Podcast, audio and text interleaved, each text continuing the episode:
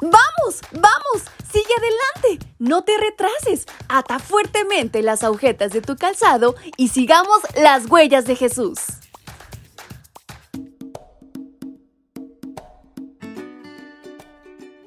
Hola, hola chicos y chicas, ¿cómo están? Su amiga Fabi en esta mañana de este 17 de marzo les da la más cordial bienvenida a este su devocional para menores y adolescentes. Saben, hoy vamos a hablar de un alimento que es muy parecido hoy en día a lo que en algún momento fue en el pasado.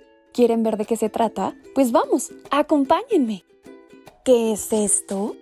Los israelitas llamaron maná a lo que recogían. Era blanco como semilla de cilantro y dulce como hojuelas con miel. Libro de Éxodo capítulo 16, versículo 31. En el desierto no hay centros comerciales ni supermercados donde puedes comprar dulces o galletas. Tampoco hay ríos o tierras fértiles. Si llegaban a un oasis como ocurrió en Elim, el pueblo de Israel no debía establecerse, pues ese lugar no era su destino. Israel debía estar en constante movimiento.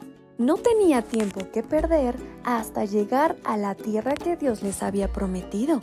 En el desierto, Israel dependía de Dios para lo más elemental, como el agua, la comida, la protección y la ropa. Y así como Israel, nosotros también dependemos de Dios para satisfacer esas mismas necesidades. Muchas veces damos por sentado tener todo eso, así como se requirió un milagro divino para tener maná durante 40 años en el desierto, nosotros también necesitamos un milagro diario para tener el sustento cotidiano en casa. ¿Sabías que por eso oramos agradeciéndole a Dios antes de comer? Después de 40 años y casi a punto de llegar a su destino, Moisés escribió Deuteronomio. Este libro es un resumen de las grandes obras que Dios hizo a favor de ellos durante todo el recorrido.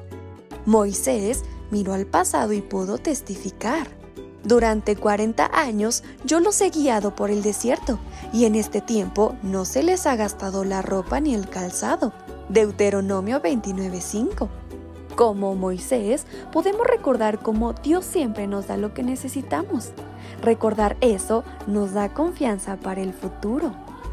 Para Israel fue un privilegio comer maná en el desierto. Según el salmista, el maná es la comida de los ángeles. Salmo 78, 25. Pero, ¿sabes?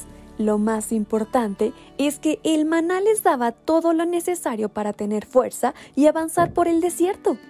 Cuando Jesús vino a este mundo, afirmó que Él es el pan de vida. El pan es la base alimenticia de casi todas las culturas del mundo. Muchos podríamos sobrevivir solo con pan y agua.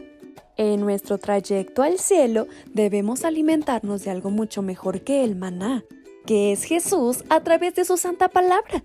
Su mensaje nos fortalece mientras nosotros esperamos que Jesús regrese por nosotros. Así que aliméntate bien, pero sobre todo aliméntate de la palabra de Dios.